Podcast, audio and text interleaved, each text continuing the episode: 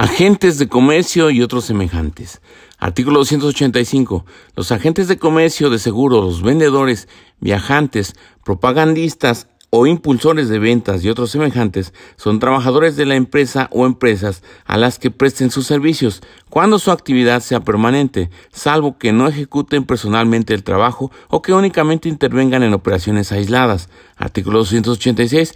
El salario a comisión puede comprender una prima sobre el valor de la mercancía vendida o colocada, sobre el pago inicial o sobre los pagos periódicos, o las dos o las tres de dichas primas. Artículo 187. Para determinar el momento en que nace el derecho de los trabajadores a percibir las primas, se observarán las normas siguientes. 1. Si se fija una prima única en el momento en que se perfeccione la operación que le sirva de base. Y 2. Si se fijan las primas sobre los pagos periódicos en el momento en que estos se hagan. Artículo 288. Las primas que correspondan a los trabajadores no podrán retenerse ni descontarse si posteriormente se deja sin efecto la operación que le sirvió de base. Artículo 189. Para determinar el monto del salario diario, se tomará como base el promedio que resulte de los salarios del último año o del total de los percibidos si el trabajador no cumplió un año de servicios. Artículo 290. Los trabajadores no podrán ser removidos de la zona o ruta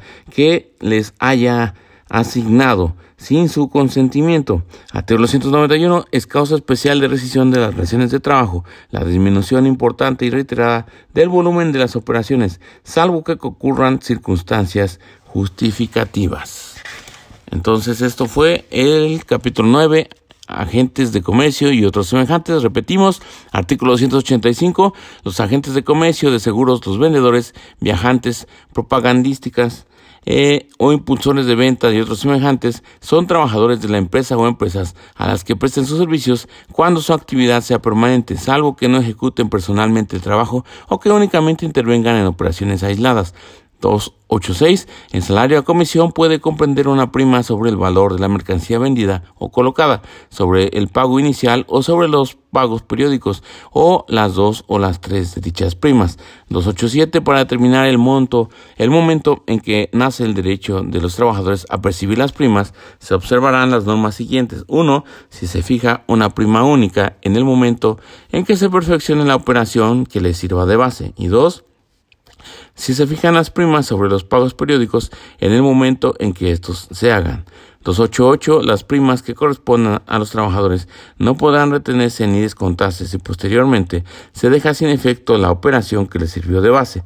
289. Para determinar el monto del salario diario, se tomará como base el promedio que resulte de los salarios del último año o del total de los percibidos si el trabajador no cumplió un año de servicios.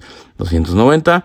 Los trabajadores no podrán ser removidos de la zona o ruta que les haya sido asignada sin su consentimiento. Artículo 291. Es causa especial de rescisión de las relaciones de trabajo la disminución importante y reiterada del volumen de las operaciones, salvo que concurran circunstancias justificativas. Y esto fue entonces agentes de comercio y otros semejantes.